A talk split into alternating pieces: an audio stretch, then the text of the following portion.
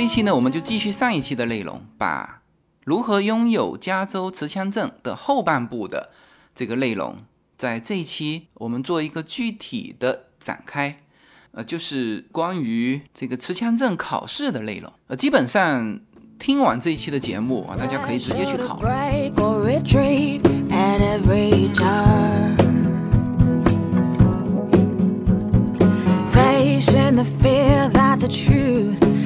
OK，那么我现在手上就有这个呃加州 FSC 颁发的一个学习提纲，你去考试也是看这个，呃，也是看这个资料，总共四十六页的这个内容哈，呃，这四十六页我会挑主要的东西和大家做一个分享。呃，我们先说一下这个这个为什么要有这个持枪证，这些以及这个持枪证是什么？呃，这个在序言里面点到了。你看，他说枪支安全，呃，在加州是一项法律，每一位枪支所有者应当理解和实践枪支安全措施，并基本了解他们所拥有枪支的操作与处理，而且完全了解枪支所有权的职责。啊，这个就是就整个这个考试，包括这个教学资料，包括教练反复跟你提醒的一一些东西的目的，就是枪支安全啊。根据刑法典第多少多少章，获得枪支的。任何人是必须要拥有枪支安全证，啊，他把这个称之为枪支安全证啊，就是 FSC 啊。为了获得枪支安全证，枪支所有者必须要通过司法部 DOG 的枪支安全书面考试。这就是我上期说的啊，你最好去找一个本身就是 DOG 认证的枪械安全教官，呃，然后在他这边培训，培训完你就可以直接在他这里考试。呃，这个教材的就是前面的序言，主要也是谈呃为什么我们要学习这个东西啊，就是刚才说到的那个枪支安全。呃，他列举了一些在美国的家庭出现枪支事故的原因。你看，他说。无知和疏忽大意是导致枪支事故的主要原因。为了有助于降低枪支事故发生的次数，每个家庭成员在任何时候都要理解和实践枪支安全规则，这一点是非常重要的。比如说，这个教材里面举到的啊，在家中玩耍的两个年幼孩子在床头柜发现了一支被取下弹夹、已填装子弹的手枪。当手枪走火时，一个孩子伤到了。我相信美国的这些列举出来的事故都是真实发生的，而这也是这个枪支后面大家看到的这个枪支安全的学习内容里面特别去强调的啊，也是我们在操作手枪的时候反复要去提醒自己的。你看到这个例子哈，它实行了枪弹分离了没有？实行了，就是说的很清楚嘛，在床头柜发现了一支被取下弹夹的，它已经实行了枪弹分离，但是就是我们说枪支的最后一步，就是你打完枪之后，除了检查弹夹，还要拉一下枪栓，就是枪里面还有一颗子弹啊，这就是这个例子里面说到的啊，发现一支被取下弹夹但装填子弹的手枪，结果枪走火了，是吧？这是一个例子啊，第二个例子也是这个原因。说一个手枪持有者误以为枪支没有装填子弹，在清洁枪支时发生手枪走火，导致自己受伤。那也是，就是那一颗子弹，我待会儿会讲一下我自己的例子哈。就那一颗子弹有无数的原因让你疏忽掉。然后这个教材里面再举一个例子，说一个猎人把自己的手指松弛的放在其步枪的扳机上走着，由于受到身后。突发的噪音分心，他一扭头，啊，意外导致枪支走火，致使附近行走的自己的同伴受伤。呃，这个这个亲身经历我自己就有，就是大家还记得我在两年之前跟大家讲了一期我去打猎的呃那期节目吗？就是我和我的一个同伴在，因为我们要打兔子嘛，就是我们还商量了这种交叉火力，于是呢，我们是共同走在。那个垄上，垄是什么意思？就是有一首歌叫《垄上行》嘛，就是两个小山坡的顶上，这这个是极小的哈，就是其实是我们中间有一个有一个凹地啊，一般兔子是在下面跑，那这个时候呢，我们是在上面啊，就是说形成交叉火力。那打猎大家都知道，就是保险是打开的，而你这个时候呢，又要端着一支满重的猎枪，就所有的枪支都是重的。呃，你你你不要去想象说轻，你其实完全没有摸过枪的人，其实你只要掂一下这个枪，你就知道这个武器是很重的。你你你掂不到枪，你掂一下子弹，有打过靶的，你掂一下子弹，你就知道这个枪支和子弹都是蛮重的。你更何况一支长枪，是吧？那么你在快速行走的过程当中。又是在那种石头林立的、磕磕碰碰的那种地方，呃，真的是我走的时候，我就自己就非常担心啊！一旦出现什么情况，就不是说怕自己摔了，是怕摔了走火了啊！所以就是这个时候，你的手指一定要离开扳机，这个也是枪支安全原则里面非常重要的一点啊！待会儿会。系统的会讲到哈，呃，就是这个序言里面就举了这三个例子，这三个例子都是非常有代表性的，待会儿都会提到啊。甚至它这里面后面还有一个例子，说当你走到室外去关掉花园浇水用的软管时，你或许认为你可以暂时的把已经装填子弹的枪支放在厨房的桌子上啊，这些都是叫做无知和疏忽大意。导致枪支事故的发生，哈，这个我们呃，如果在海外的，你有的时候会收这种枪支走火的那个滑稽的那种视频啊，就是有些猎人就把枪支靠在那里，然后转身去搞那个靶子，是吧？那结果枪枪支滑落走火，打到自己，就很多滑稽的这种呃视频，就是这一切一切都是告诉你，枪支是极为危险，就是那句话叫敬畏枪支的危险。好，我们开始第一章，呃，这也是最重要的一章，就是六项基本的枪支安全规则。呃，第一就是对待所有的枪支，就好像它已经装填子弹一样。这句话重点在于所有的枪支，不管它是有装上子弹，还是你确定它没有装上子弹，就是你确定了它没有装上子弹，但是你对待它们还要像它们已经装上子弹一样。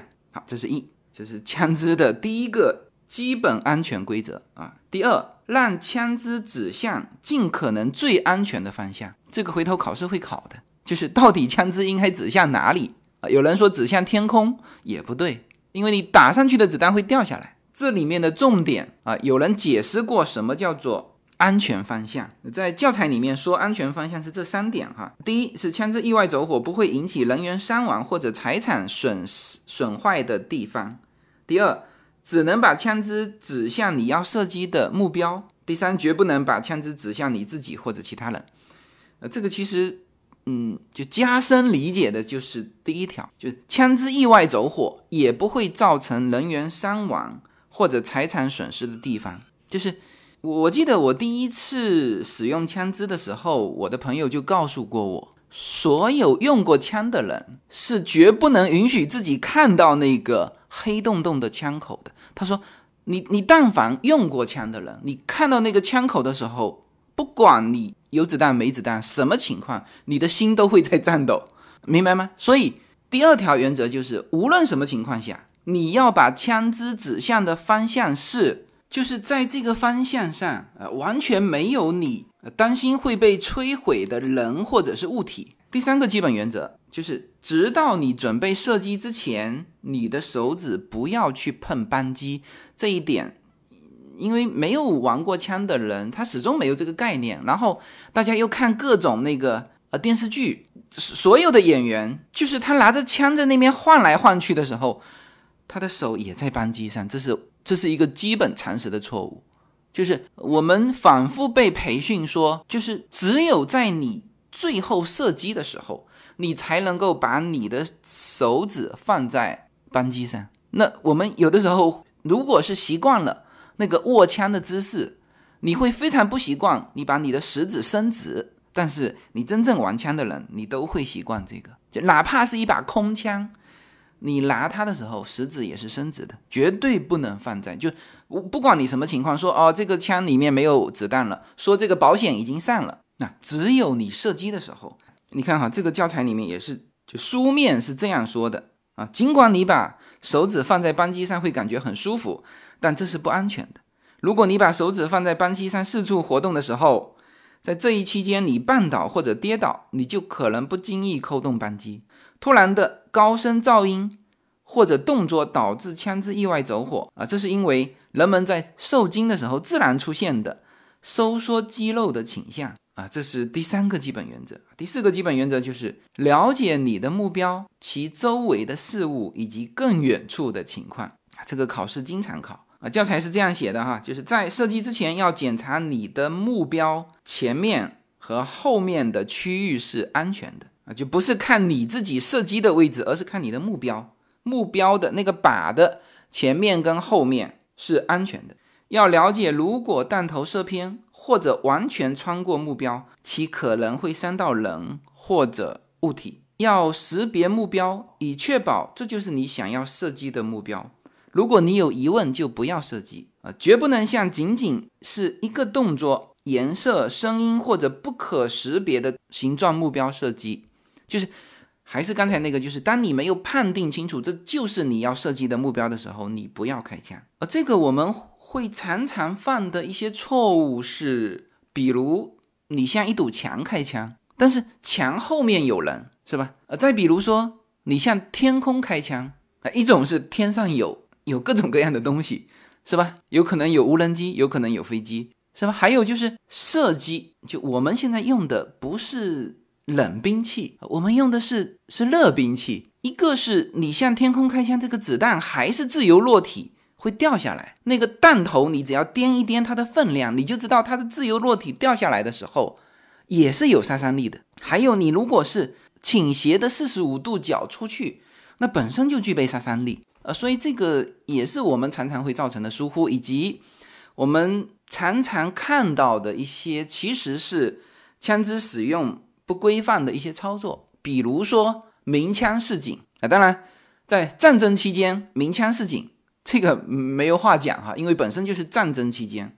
但是在普通的闹市区，呃，我们看到有一些电视剧，有的时候就是这么演的，在闹市区向天空开枪鸣枪示警，这本身弹头就会落下来打到其他人，所以美国警察被培训是不可以鸣枪示警的。就当你掏出手枪的时候，必须射击。呃，当然你还没有到那种紧急时候，你是不可以拔枪的。但是，呃，但是一旦拔出枪来，你不可以鸣枪报警。第一是没有必要啊，你可以前面用口头警告啊，或者你拔出枪来让他看到这可以啊，但是你不要向天打。还有正常就是基本上是连开两枪，确保目标被击中啊。这个我曾经在。有一期节目讲过，后来那期节目被下架了哈，讲的是另外一个敏感的事件啊，呃，出现过这种打一枪的这种情况啊。好，这个是第四个基本原则。有一些呃，就是视频的那个教学内容里面，就枪的基本原则就只讲这四个，呃，但是在 FSC 的呃教材里面，它多了两个啊。第五个基本原则就是了解如何正确操作你的枪支。嗯，这个在一会儿聊到枪支的时候，我具体展开哈。第六就是采用安全可靠的方法来存放你的枪支，以防范未经授权的使用。啊，枪支和弹药应该分别存放。那这个其实也是后面专门一章的内容，所以在这里也不展开。OK，那么这个就是枪支六项枪支安全规则。简而言之就是。第一，对待所有的枪支就像它已经装上子弹一样。第二，这个枪口永远要对准安全的地方。三，直到你射击之前，你的手才能放上扳机。第四，了解你的目标以及周围。啊，第五，要正确使用你的枪支。第六，要正确存放你的枪支。呃，这个是教材的第一章内容。其实我也是认为是最重要的，也是所有的你第一次去碰枪。呃，无论是你的朋友还是你的教官，是反复跟你交代的。呃，也其实考试的一半内容就就来自这里。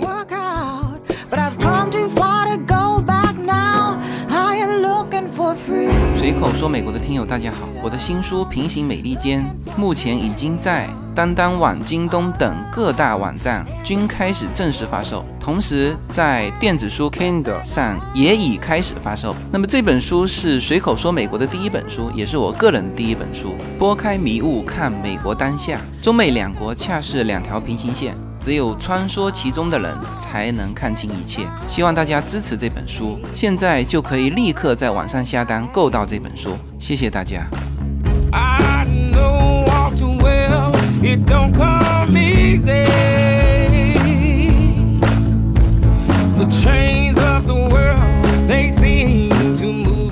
那么第二章呢？他专门写了枪支与儿童。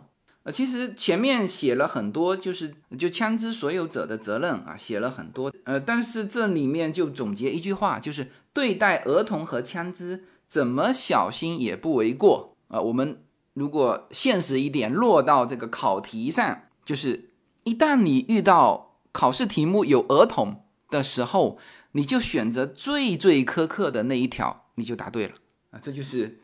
就怎么小心也不为过。就除了对待考试哈，你真实的使用枪支以及放在家里的时候，也是这个呃这根弦一定要在哈。然后这里面我觉得稍微可以再点到的一个就是给儿童灌输安全和责任的意识。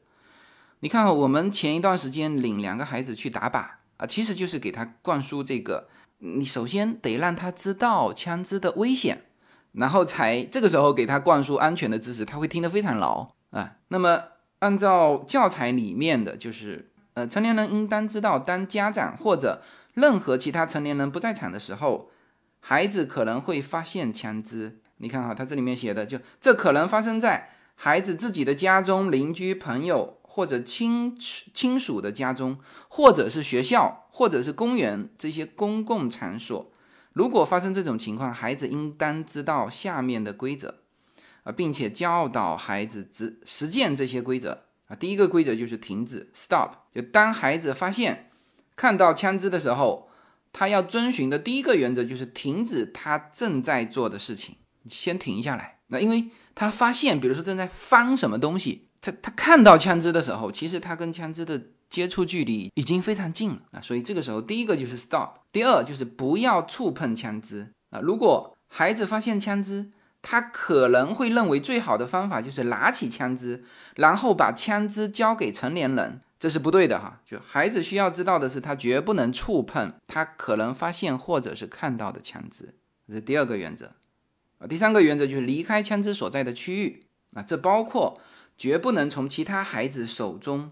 拿走枪支，或者是尝试阻止一些人使用枪支。这个，因为美国存在枪支，因为美国的枪支，特别是长枪啊，有些在家庭里面就属于叫做生产工具啊，所以就会发生各种各样的事情。比如说，你会发现，同样和你甚至比你还小的孩子手上拿着枪，呃，这个时候这个原则就是告诉你。如果你想过去把他手上的枪拿下来，或者是就你认为的那个更安全的措施都是不对的。这个时候你要迅速离开，然后要把他看到枪支的情况告诉成年人啊，这还包括其他孩子玩枪或者是开枪射击的时间，就是所有的细节都要告诉成年人。那就这个三点就是要告诉孩子什么的，就是如果孩子发现枪支，第一就是停止。就放下手上所有的事情。第二，不要触碰。第三，离开。这里面其实还有一个，就第四是告诉家长啊，这个就是第二章的内容里面，我觉得嗯要拿出来说的。好，那么第三章是枪支的操作和安全处理。嗯，这里面是它很细哈，就包括左轮手枪怎么操作，其实就是打枪了。左轮手枪的各个部件的名称。比如说有枪管、转轮、击锤、啊转轮阀、退壳杆、扳机、扳机护圈、握把，就这些啊，以及这个半自动步枪，以及各种长枪。它这个有半动式长枪啊，杠杆式枪机长枪、中折式长枪、手动枪机长枪，带有可拆卸弹夹的半自动步枪、半自动长枪。带有固定弹夹的半自动长枪啊，以及弹药啊、子弹的每一个部件叫什么？比如说从从前到后哈，叫弹头、弹壳、底火啊，什么推进器呀，什么，就是这是一个嗯，还讲到枪击发的物理原理啊，不能射击哪一些弹药啊，这是呃讲的非常细哈。呃，这个呃，我谈谈我自己的感受哈，就是在你使用枪支开始的时候和你结束的时候，哦，你永远要做的一个工作就是查看子弹，查看这这个枪里面有没有子弹。正常的操作，我们就是无论长枪短枪，这个都是一样的，就是我们正常，比如说哈。呃，我们拿起一把半自动的手枪，什什么叫半自动？就是一击只能打出一发子弹，自动就是扳机扣住，叭叭叭叭叭叭。呃，这个在加州是不允许的，加州只能玩半自动的。你如果要打机关枪，就是享受那种震动推推背的那种，呃，这这不叫推背啊，推肩，因为你是用肩膀抵住的嘛。你去那个内华达州，去拉斯维加斯去玩那个机关枪的感感觉，而在加州就是这种半自动的啊。我们以半自动的这种手枪为例哈，第一个动作看弹夹，就是就看你的握把下面里面有没有弹夹，这是第一个动作。同时，迅速第二个动作就是拉一下枪栓，看看里面是不是还有一发子弹。呃，就这个，我觉得还是要强调。还是要强调，就非常重要。我之前就看到一个搞笑的，就教学的片子啊，呃，也是搞笑的片子，就是一个教官用非常熟练的手法啊，教你该怎么这个装弹夹、卸弹夹啊，非常纯熟的这个动作啊，非常有经验的那个感觉。就他前面全对，就是放弹夹、拉枪栓，呃，这个最后退弹夹，是吧？就是。他这个很明显是表演啊，就是像魔术师一样那种，但是他就是非常快的手法漏掉了一个动作，就是最后你一定要拉一下枪栓。然后他说这个时候就他没有做这个动作，然后告诉你说这把枪是安全的。这个时候他做了一个姿势，就是把那个枪口对准自己的太阳穴。然后说了一句说啊，这个时候你就可以安全的激发这个手枪，他开玩笑似的，就是拿到自己的头前，实际上里面有一发子弹。呃，因为他拍的就是看上去是专业的教学，但是最后配那个呃那个画面呢，很显然是悲剧的声音，音乐响起啊，大家都知道这是搞笑的。但是这个就是我们常常会忽略掉枪管里面还剩下的，特别是半自动步枪。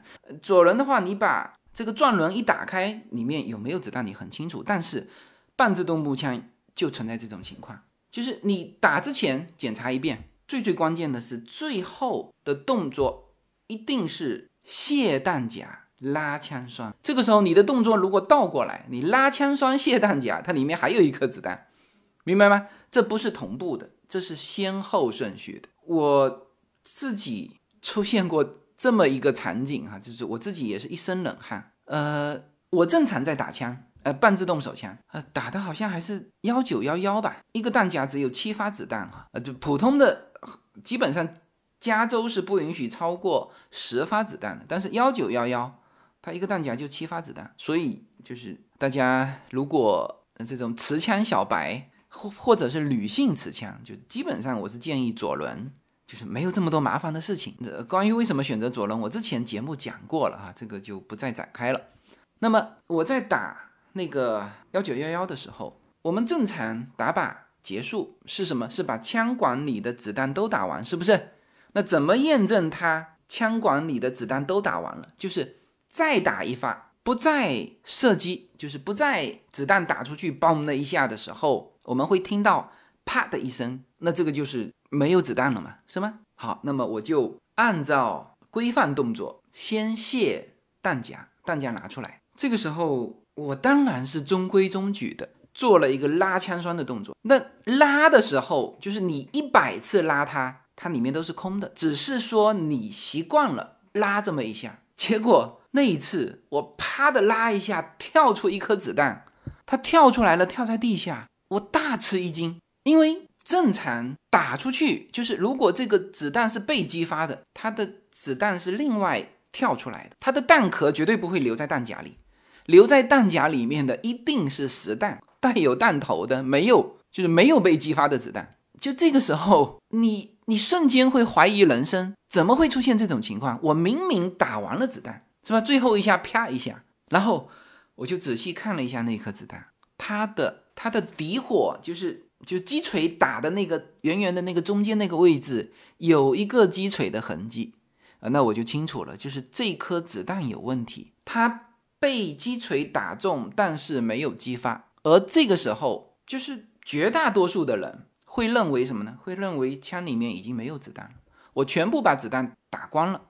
而这个时候最危险的是在于，你如果再扣一次，那颗子弹会被激发的。啊，我想起我曾经的那个教练跟我说过的，就是在枪支的使用的时候，你会遇到各种问题，什么样的问题你都不要惊讶，你只要按照规范做，就是检查，最后你一定要扒一下这个枪栓，你才能保证这把枪是没有子弹的，否则你把弹匣卸掉，什么枪弹分离。你不知道这枪里面还有一发子弹，好吧？那么这个就是长枪，以此类推，呃，这也是这么一个操作安全。呃，其他的我就不展开了。这个枪该怎么打？这个这个考试没考啊，因为考的是枪支安全使用，考的不是你这个变成枪神哈。嗯，所以怎么打枪，你怎么弹无虚发，跟这个考试没有关系。所以你看哈，这个。教材里面就有写到故障啊，说任何机器都会出现故障，枪支也不例外。如果你的枪支出现故障啊，总是要记住基本的安全规则，就是刚才说的那六点哈。其实最主要是前面四点，并且要做到以下操作：第一，停止射击，就是你不管什么故障，你就感觉哎有问题你就停下来，而不是说像我刚才说的是啊没有子弹了，它自然停下来。它你有各种问题，首先都是停止射击。然后呢，让枪支指向安全的方向，然后等待十秒。呃，你像我刚才打的那一颗没有被激发的子弹，我我拿到手上看到它后面 击锤打中的那个痕迹的时候，我拿在手上都会也都会担心一下，就是因为我我速度太快了嘛，啪一拉枪栓，它跳出来，我立刻把它捡起来。就这个时候是不能排除它这个时候爆出去的可能性的。啊，当然这个可能性极小哈，这个也许专业人士告诉我这是绝无可能性，但是教材这里写的等待十秒，我问过有些人，有的时候出问题就是胖打上去，击锤胖打上去，它过一会儿才爆，当然它爆的时候就一定有各种问题的爆啊，所以他说的第四点就注意事项的第四点就寻求能胜任的帮助，这个再说一遍哈，一旦你出现故障，不管你是在嗯野外射击。还是在射击场啊，都是第一停止射击，第二让枪支指向安全的方向，第三等待十秒，第四寻求胜任的帮助。你如果你在靶场，那就是找工作人员过来。OK，那么这个是第三章的内容。那么第四章就枪支所有权，就这个内容呢，我看了一遍哈，我觉得他是在告诉你就不是枪支所有权，是你拥有枪支你该负什么责任，所以他。更多的是写安全和存放装置啊，防止儿童触碰的方法啊，这里面重点就写了如何叫安全存放，就是按照加州的法律，除了枪弹分离之外，就是这分得很碎，枪就是枪，里面没有弹夹，然后弹夹和子弹还要分开，就子弹是子弹，弹夹是弹夹。这个我上一期节目的时候就有人在下面评论说。这种情况下，如果遇到突发情况，我哪里来得及说把枪拿出来自卫？呃，从安全的角度上来说，我觉得我也不认为说加州的法律太太严苛哈。这这个我倒是认同这个观点，就是对待枪支安全问题，你再怎么样都不为过啊。所以你在家里放的时候，就是这个弹夹放一个地方，子弹放一个地方，枪放一个地方还不够。这个枪要用枪锁把它锁起来。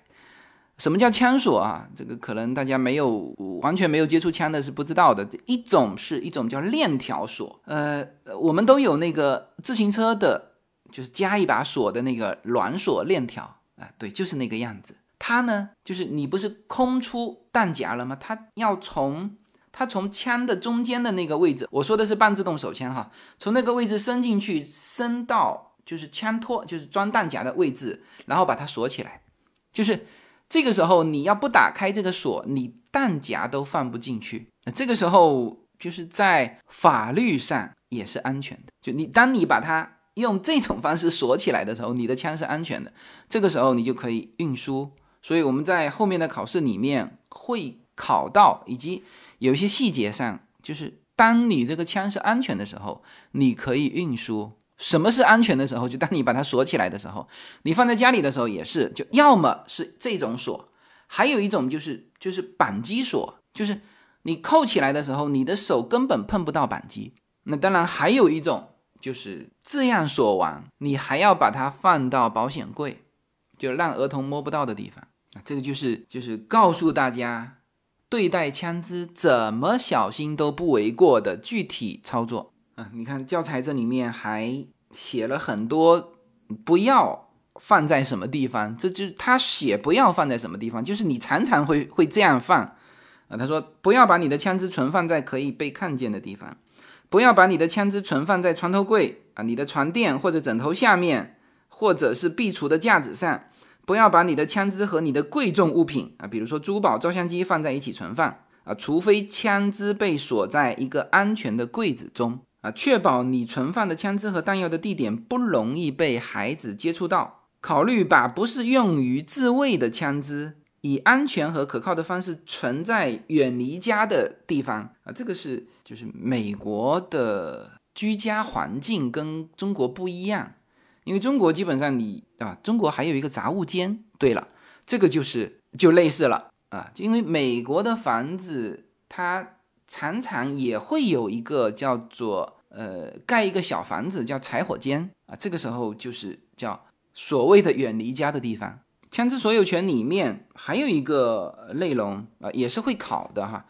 当然也是大家呃需要知道的，这叫什么叫做非法代购？非法代购是指为被法律禁止拥有枪支的一些人啊购买枪支啊，或者为不希望他的名字和交易联系在一起的一些人购买枪支啊。其实大白话就是他没有 FSC 证书，你卖给他，或者你替他买，这时候你的名字出现，枪支实际上是他用啊，以及说呃他。有这个证，但是他不愿意自己的名字去买，就是用你的名字，这就叫非法代购。你看哈，没有加州枪支经销商执照的人士，把枪支转让给另外一个没有执照的人士，这样的转让不是通过一个具有执照的枪支经销商进行的，这是违反加州法律的。这样的转让可能会被当作重罪来惩处。那你看，他还举了很多违反。这个联邦法律的啊，比如提供错误和虚假的姓名，提供错误虚假的陈述，最终获得枪支，明知某人是被联邦法律禁止拥有枪支的，仍把枪支转让给对方。那么这种转让，我们刚才说的重罪是怎么惩处呢？就是会被判二十五万的罚款和联邦监狱十年的刑期。嗯，这个也是呃值得大家注意的哈。就是你的枪支，除了你的枪支不能随便借给别人，你的持枪证也不能随便借给别人啊。以此类推，大家想想还有什么？没有什么能够阻挡，没有什么可以阻挡对自由的向往。大家好，这张专辑的播出时间是每周一周五的下午，每周两期，不见不散。现在大家除了收听我的音频节目之外，还可以加入我的微信公众号，公众号的名字是无限空间，这是一个。跨越中美的自由连接的社群，大家可以通过这个公众号找到您所在的城市或者是您喜欢的微信群，加入随口说美国的社群。同时，也在这个公众号里面啊，已经建成了随口说美国的 IP 矩阵，名字叫做星辰大海。在这里面呢，大家可以听到更多的跨境主播为您分享的更多的跨境内容。当然，您如果希望随时能够追踪到随口说美国的各类信息。您还可以登录新浪微博、今日头条、抖音去搜寻“随口说美国”。移动互联网的神奇之处呢，就是可以把同类的人拉得很近，让我们勇敢开始，活成喜欢的那个自己。呃，第五章啊，就是关于枪支的法律。嗯，这里面其实。就是包括枪支的销售、拥有和转让，它都会对这个这个持有人是有要求的。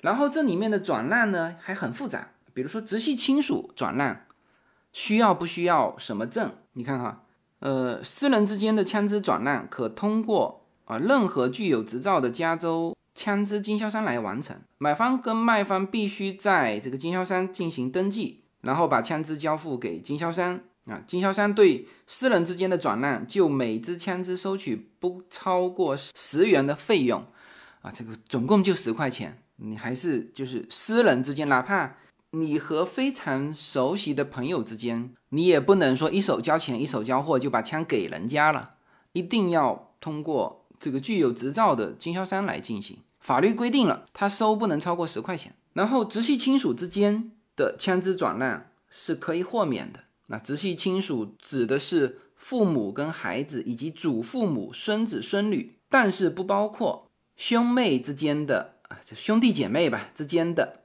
枪支转让，你看看它这里有一个有一个表格细则哈，就是手枪是什么情况？呃，它其实转让的时候是要四样东西，一个是居民证明要求，就是你的身份证明要求；一个枪支安全证书要求，就是 FSC 啊，呃，安全操作示范要求，枪支安全设备要求，已认证的加州销售手枪名册啊，以及。每三十天仅可购买一支手枪的要求，呃，这个最后一点是，是你去买手枪的时候，你不能说我一下子买买一箱来一打啊，十二支的这这肯定不行啊，每三十天只能买一支，嗯，但是有一些情况是豁免的，比如说私人之间的转让，就是我去经销商那边买一支，然后呢，我朋友转让给我一支，那这个时候不用遵守三十天，写的是否哈。家庭类的转让也是典当赎回，也是就是不用遵守三十天的，那这个是法律规定哈。然后你看哈，手枪和长枪对于居民证明的要求，就是你有没有身份，你是不是绿卡，你是不是公民，就是当地居民的这个要求。如果你是手枪，你去店里面买的时候你要出示，私人之间转让你要出示啊，典当赎回的时候你要出示。只有家庭内部转让你可以不出示，但长枪呢？啊，这个刚才说的这个 ID 的这个核对和出示就全部是否，就是你去买长枪，包括在加州，你也不需要出示这个，就是我的身份，我有没有身份，就是你你是不是什么公民、什么绿卡、什么长期签，他不查你这个。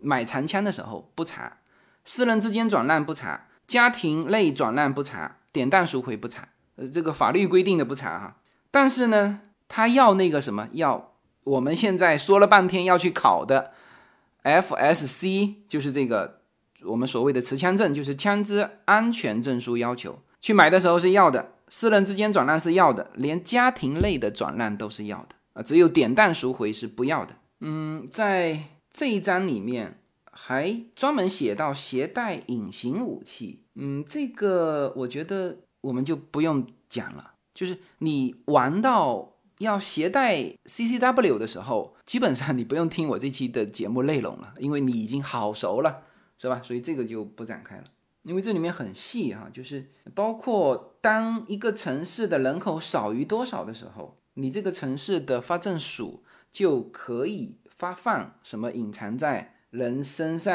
啊，可装填子弹以及外露自动手枪、左轮手枪以及。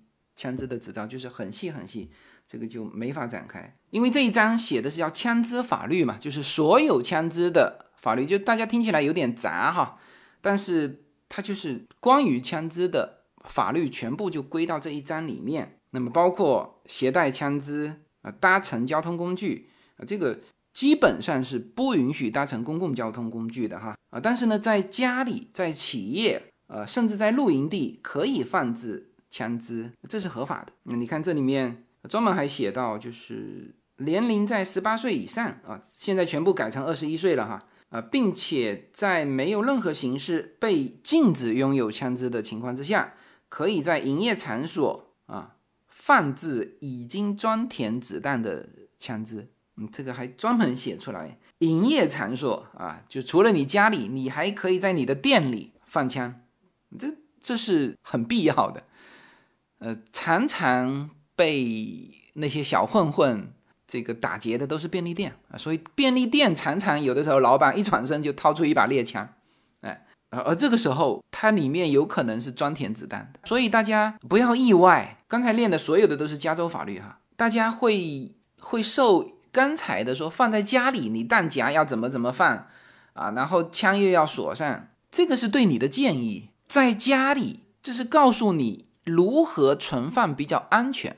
啊，不是说规定你必须那样放，那必须这样放。我进来危险分子，或者是我们家被袭击了，我总要把这些东西拿拿起来吧，我总要装成一步枪，我出去去反击吧，是不是？是吧？这就是他说到的，你是可以在你的家里或者营业场所是放置已已经装填子弹的枪支，那这是合法的。嗯，然后还有一个在自卫的时候使用致命武力。嗯，这个也是我觉得蛮重要的，就是什么时候你可以使用枪支？你看这里面写的非常清楚啊，就是在保护生命和身体时允许使用致命武力。致命武力就是开枪。你看他教材里面写哈，当必须用来反抗威胁生命的暴力犯罪企图时，一个人或者处在相同以及类似的。啊，情况是他写了几种情况。A，呃，他翻译过来就杀害的人应该是这个凶手吧，就是这个施暴者，你要去阻止的这个人，企图犯下一个暴力以及威胁生命的犯罪。大白话就是他已经威胁到别人的生命。第二就是正在实施的犯罪具有迫在眉睫的危险，就是就是那一下啊，他举起他的凶器要刺下去的那一下，你可以开枪，而不是说他拿着致命武力，他没有就是说迫在眉睫的那一下，你向他开枪，这不是法律允许可以使用武力的。那或者是被迫采取行动的人相信必须采取这样的行动，才能够从。死亡或者一项暴力威胁生命的犯罪中拯救他自己啊，或者其他人。那这里面举了，比如说谋杀、故意伤害、强奸啊，以及抢劫是暴力威胁生命犯罪的例子。抢劫也是哈，抢劫你可以开枪，就当然你拿出枪换一换，他跑了，你就不能在背后开枪。但是他要是抢劫，是有可能下一步威胁你生命的。呃，当然这里面有一些是很细的哈，就这里面它很详细的写了在自卫的时候使用致命武力的限制。你看哈，当进攻者没有产生进一步的威胁时，自卫权终止；当一个人攻击其他人时，这个人最初没有自卫权，但是如果他试图停止进一步搏斗，而且明确把他希望和平的想法通知对方啊，但对方继续搏斗，这个时候他就重获自卫权，这个。就是从法律精神上去理解就好了。就是总体来说，就是你感觉你不射击，你或者他人的生命就会遇到危险。这个时候你是正当防卫，你可以射击。呃，我这里想起挺早之前，大概两三年前吧，我还在我的微博上发了这么一个视频哈，这结果引发了蛮多的讨论。呃。本身那个案子在美国也有些争议，就是在一个停车场啊，一个残疾人的老头遇到了一个年轻的壮汉，因为抢车位嘛，好像抢的还是残疾人车位，就是那一对年轻的这个情侣是是跟那个残疾人老头抢那个残疾人车位，还是发生口角，结果呢，那个那个年轻人的男生啊就过去。狠狠地推了一下这个残疾人的老头，呃，那个老头有没有残疾人我不知道哈，但是他的确开了一部残疾人的车子，反正是个老头，就重重的把他推倒了。然后老头立刻就回到车里拿出一把枪，而这个时候那个年轻的那个那个男生啊，很壮哈，他个头也比那个老人大很多，还是气势汹汹的向这个呃残疾人老头扑过去。啊，也就是走过去吧，老人家开枪了。嗯，时间比较久远，我忘记掉是开一枪还是开两枪。但是，就是至少第一枪是没有疑问的，就是这个年轻人企图再次实施暴力，因为他推老人的那一下是非常重的。这个这个对于就当时引起争议，就是在微博里哈，就是引起其他人的争议，就是人家只是推你一下，你把人家打死掉。但嗯，这个不能这么这么解释哈，就是说。后来这个案子在当地法院也判了，判老人家是自卫，不负任何法律责任。那个年轻人后来被打死了，那么其中有一个非常关键的就是，这个年轻人重重的推了老人这一下，有可能造成这个老人生命的受到的威胁，因为他是壮汉，老人是残疾老人，而且他已经实施了一个这个暴力了，重重的推倒在地上。那有的摔的不好的就直接死了，是吧？那这个时候法律呃法庭就认定说，这个时候老人的生命是受到威胁了。然后你再上来，就老人拿了枪了，你年轻人又要扑上来的时候，这个时候因为他的距离非常近，老人开枪了，这个是没有任何问题的，因为这时候枪是在我手上，但是一旦近距离，就百分之一百枪会被你抢走，所以往往我们常常说拿出枪的时候就。就是要要开枪的时候，否则你就不要拿出来秀，是吧？所以这个时候，那至少第一枪老人是一点问题都没有。后来第二枪是，他还是正面，但是呢，他中完是往回跑，就往回退的时候还是什么？呃，这里面是有争议的，在当地都有争议。但是最后法院是判这个老人无罪。那么这个视频我当时发上我的微博，就引起很多人的争议。就是我个人感觉这种事情没有什么好争议的，我们要把它当成一个例子来学习。就是首先这个事情不是发生在中国，是发生在美国，当地有当地的法律，而且美国不同的州对于这种案件，比如说在加州有可能就判有罪，是吧？你防卫过当、过失杀人都有可能，但是他在德州那就有可能是无罪。是吧？在美国，不同的州判例都是不同的。那对于我们来说，看到这种事情，看到这种判例，要从中学习到东西。而你又不是法官，你不用去判啊。而且你所有的知识结构都是从中国的角度去出发。你明确过他所在的州的法律吗？你没有明确，你何必去指责啊？去攻击这个这个法庭的判例不不对呢？是吧？这是。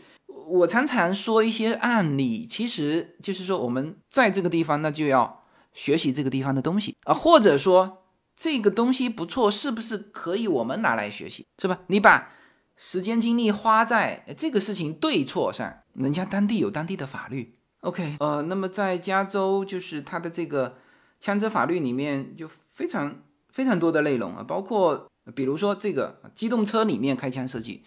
就是我们都知道城堡法哈，城堡法这个城堡既可以包括是你的家、你的营业场所，刚才说了，营业场所可以放装填子弹的枪支啊，还有一个就是在你的车里，车是你的私人物品，就算这个车开在公共的地方，但是在车里面是你的城堡法适用的范围，而这个呢？它这里面特别做出解释，你不能往外射击。你是说，哎，我在车里面开的枪，那这不行。就当你的危险啊，或者是对你要，就你正当防卫嘛，对你要实施暴力的人进到你的车子里面，按照加州的法律，也是他要实施他的暴力的那一刻，你可以使用你的枪支啊。就是这些，其实我们去，嗯，一个当然就是你要去考的时候啊。我刚才说，就是听完这个，基本上你考过了，因为它不会考这么细。但是呢，这里面的点点滴滴，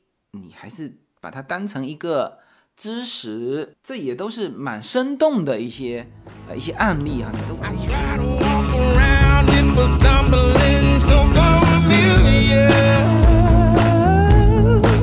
随口说美国的听友们，大家好。随口说美国社群的第一个国际品牌商品，Yuna N Lin 品牌的加州初榨牛油果油，继美国市场热销之后，目前已经登陆中国市场。大家现在就可以在节目的下方找到我们社群自己的跨境电商平台的二维码链接，点击购买全新的加州初榨牛油果油单品礼盒装。自由军把美国最优质的农产品直接连接到中国的餐桌，在自由军的无限空间公众号中，大家也能很方便的找到我们的中美跨境商城 Better Life 跨境电商平台，欢迎大家点击实现跨境购买。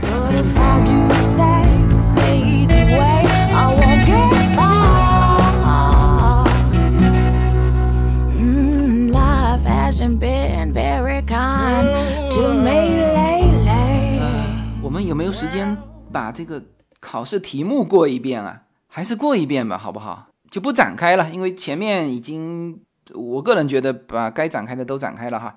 那我们就快速过一遍，就是我当时考试的时候，我那个教练特意跟我强调，这考卷不准拍照哈。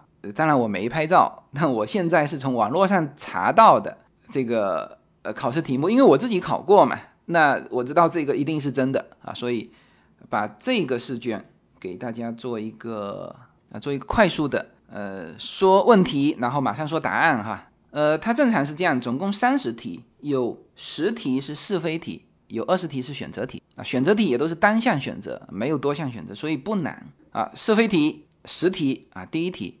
如果你在公共场所携带枪械，或者说孩子拿到你装有子弹的枪支，乃至造成受伤和死亡，你可能会被定罪不但处放枪支啊。像这种题目肯定是对嘛，是吧？就是你只要就参照我刚才说的那个原则，就但凡涉及到枪支和儿童，就再怎么小心也不为过。但是你一旦犯了错误，就是再怎么重的罪你都不为过。就是你按照这个逻辑去思考。所以像这种题目是吧？看完上半句你就知道答案了。嗯，第二题，一般而言，在公众场所携带装有子弹的枪支是非法的，这肯定也是对的嘛。说的是是非题哈，这个这样讲是对的哈。第三，如果取下枪上的弹夹，你就可以假定这支半自动步枪是安全的啊，这一看就是错的，是吧？刚才枪支安全的。第几个原则啊？第一个基本原则就是，无论何时何地，你都要认定枪支里面是有子弹的第四题，对空射击是不安全的，以此庆祝节日是非法行为，那这是对的，是不就是无论什么时候，当然你你是黑社会啊，你是毒枭，你是这个加勒比海盗，那当然可以是吧？嘣嘣嘣嘣嘣，对对天庆祝节日，你是美国居民。是吧？你在闹市区啊，七月四号这个烟花不准放，我放枪，这肯定是非法的，这不用说了。第五，个人转售枪支时，如果买主与卖主互相认识，就可以自行闯让；若不认识时，才要去枪店办理过户，这一看就是错的，是吧？刚才说了啊，不管你认识不认识，这是私人之间的啊，你都需要花十块钱去有证的经销商那里。他帮你做一个转让，那后面说家庭成员这就不展开了哈，这刚才都说过了。第六，扳机锁与链条锁是为了要避免他人在未经你许可的情况之下射击你的枪支，就是用来打你的枪支，这是对的。就是我为什么把它锁起来，锁起来放在安全的地方，是为了别人不碰这个枪啊，所以这是对的啊。第七。能够轻易拿到装有子弹的枪支是造成儿童走火意外的主要原因啊，这是对的啊，说的就是不能让儿童轻易拿到这个枪支啊。第八，只要保险钮是关闭的时候，把手指放在扳机上是安全的，这一看就是错的。就刚才第三条基本原则就是，只有在射击的时候，你才能可以把手指放在扳机上，不管后面什么情况，你都不可以把手指放在扳机上啊。这第八题，第九，大部分子弹可以穿过墙和门，这个你都不用读这个资料，你都应该知道嘛。大部分的子弹可以穿过墙或者门嘛，是吧？这是对的。十，如果攻击者已经不能再对你造成身体伤害，你的合法自卫权利到此为止，你不能再攻击对方，这是对的。就是他停止的时候，你也要停止。那你如果这个时候攻击，你变成施暴方。好，来选择题哈。下面哪一项是可以合法在公众场所隐藏携带枪支？啊，A 在治安不好的地方；B 你对手枪很有经验，并且了解所有的安全规则；C 你是荣誉退伍军人啊，这个我都不要练 D，你都知道这以上都不对啊。D 就是以上都不能携带枪支，就是公共场合一般情况就是绝不能携带隐藏枪支啊，因为这个不是 CCW 的考试哈，你所以你不用管 CCW 的内容。啊，你现在考的是 FSC 啊，枪支安全，这个就是以上情况都不能携带。哎，好，选择第二题，什么情况下你对存放在家中的枪械负有责任？基本上我都不用看 A B C D，我都知道是任何时候啊。你看它 A 是任何时候，B 是只有当你使用它时，C 是只有当孩子在场时，D 是只有当枪支有子弹时，肯定是任何时候啊。第三题，他人有哪一种犯罪行为，你可以用致命武器来防卫自己啊？啊，这题稍微有点含量哈，前面两题都是无脑就可以回答了。啊，A 叫干扰安宁，B 是以致命武力攻击你，C 是越过私人土地，D 是以上皆可。那这肯定是 B 嘛？以致命武器攻击你的时候，你才可以用致命武器来保卫自己，是吧？这唯一出现会干扰你的，就是那个 C 越过私人土地。我上一期就说过了，如果他越过你的私人土地，你就可以开枪射击的话，这是不符合法律精神的。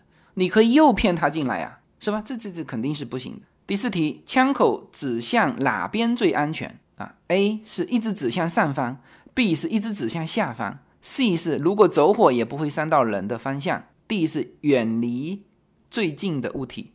呃，这个 A、B 肯定大家都不会答了，是吧？呃，唯一会对你造成一些干扰的是 D，叫远离最近的物体。呃，枪的距离是很远的，所以我们常常说的是方向，在这个方向上再远的东西你都要判断可能会造成伤害啊。所以正确答案应该是 C，就是如果走火也不会伤到人的方向。第五题，弹药口径标识在哪里可以找到？A 是自动步枪的滑套上，B 是弹药的纸盒上。C 是左轮手枪的枪管上，呃，这个不用看，就是 D 了。以上皆是啊，这个都会标得很清楚。第六题，一边喝酒一边握着手枪是安全的，只要喝酒没超过，哎呀，这个后面就不用看答案了，就是无脑，就以上皆非啊。这这个 A、B、C 是 A 一小时一杯，B 是 一小时两杯，C 是一小时三杯啊，这肯定是 D 啊，以上皆非啊。所以说像这种，我为什么非常肯定？你听完这期节目，你去考一定会考过，就它有百分之五十是你不要看这个资料，你都能够判断出来。以我们，呃，这个这个华人的智商哈，以及我们各种考试过来的经验啊。第七啊，以下怎样是合法且安全的将枪支放在车辆里的方式啊？A 是枪支没装子弹放在后行李箱。B 是枪支没装子弹放在手套箱，C 是装有子弹放在乘客位上可让别人看到，D 是枪支装有子弹放在乘客座位下方，只要驾驶拿不到即可。像这种题目，你直接砍掉装有子弹的这两个选项啊，然后 A 和 B 都是没装子弹，那么一个是放在手套箱，一个是放在后行李箱，那肯定是 A 放在后行李箱，你是必须下车才能拿到的地方。是吧？嗯，就分开存放才能够运输，是吧？车辆嘛，涉及到运输。第八题，枪支的保险应被使用为啊视为主要的安全措施。A 呃 B 是只有在储存武器时使用。C 是应被视为额外的安全措施，你仍要注意其他安全措施。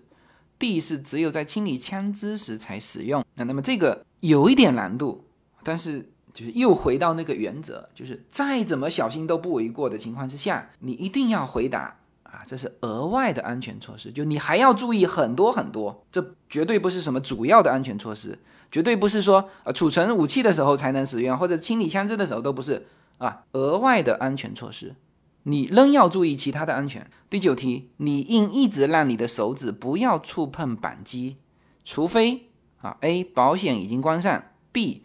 你准备要激发啊？C 枪支没装子弹，D 附近没有儿童。那这个刚才说过了，碰到扳机的时候就是你要打的时候啊，所以应该是 B。以下何种情况是不必经过有执照枪店过户就可以出售你的枪支给他的啊？A 你的好朋友，B 你的兄弟姐妹，C 你的同事，D 以上皆非。啊这肯定是以上皆非嘛，就是只有。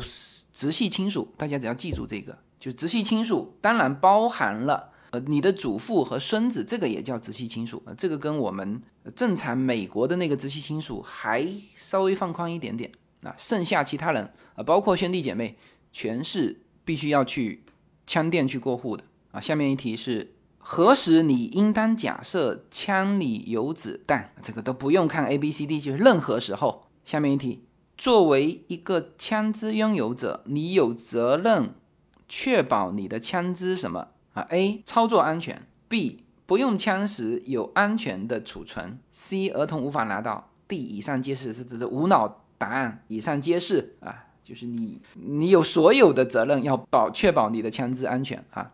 下面一题，在加州至少几岁才能买到手枪啊？二十一岁哈，之前是十八岁，现在改到二十一岁。设计不符合于枪支口径的弹药可能会损坏枪支，使你或者旁人受伤。呃，弹卡壳或者不激发。D 以上皆是。像这种题目哈，一般情况下有以上皆是的，你都给我选以上皆是。某人犯过攻击重罪，多久不能持有枪支？啊，重罪是终身不能。拥有枪支哈，这里面你只要看啊，什么十年、二十五年、五年，通通不要，呃，通通略过，直接看有没有写永久不能啊，就是永久不能。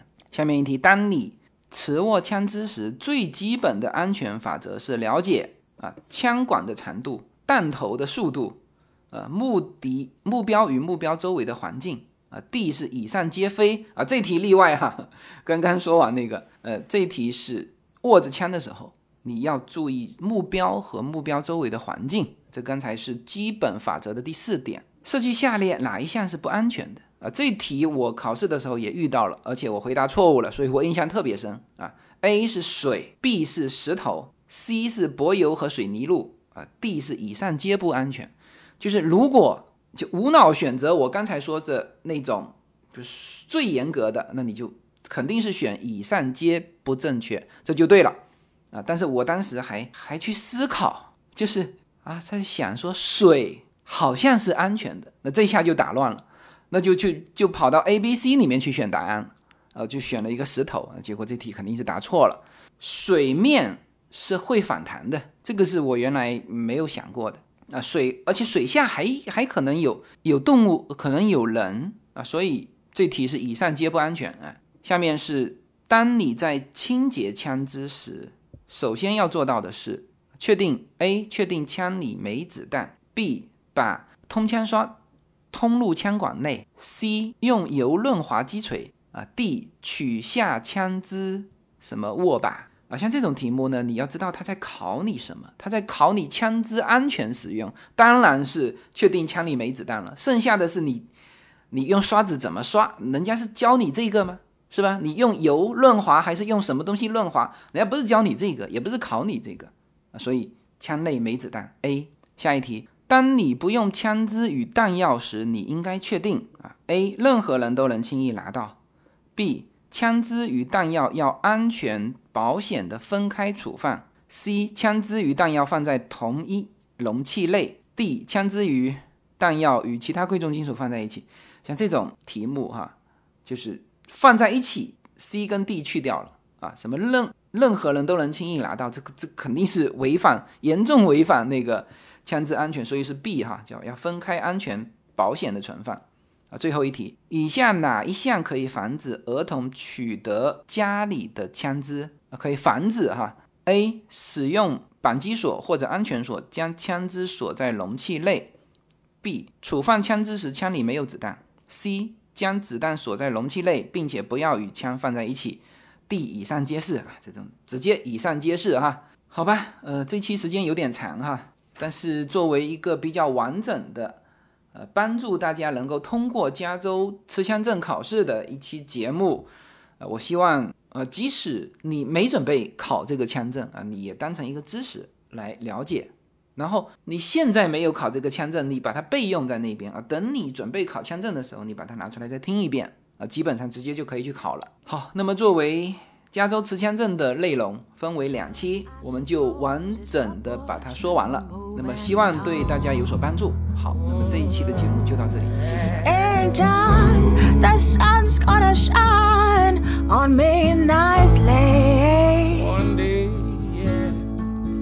Some tells me good things are coming, and I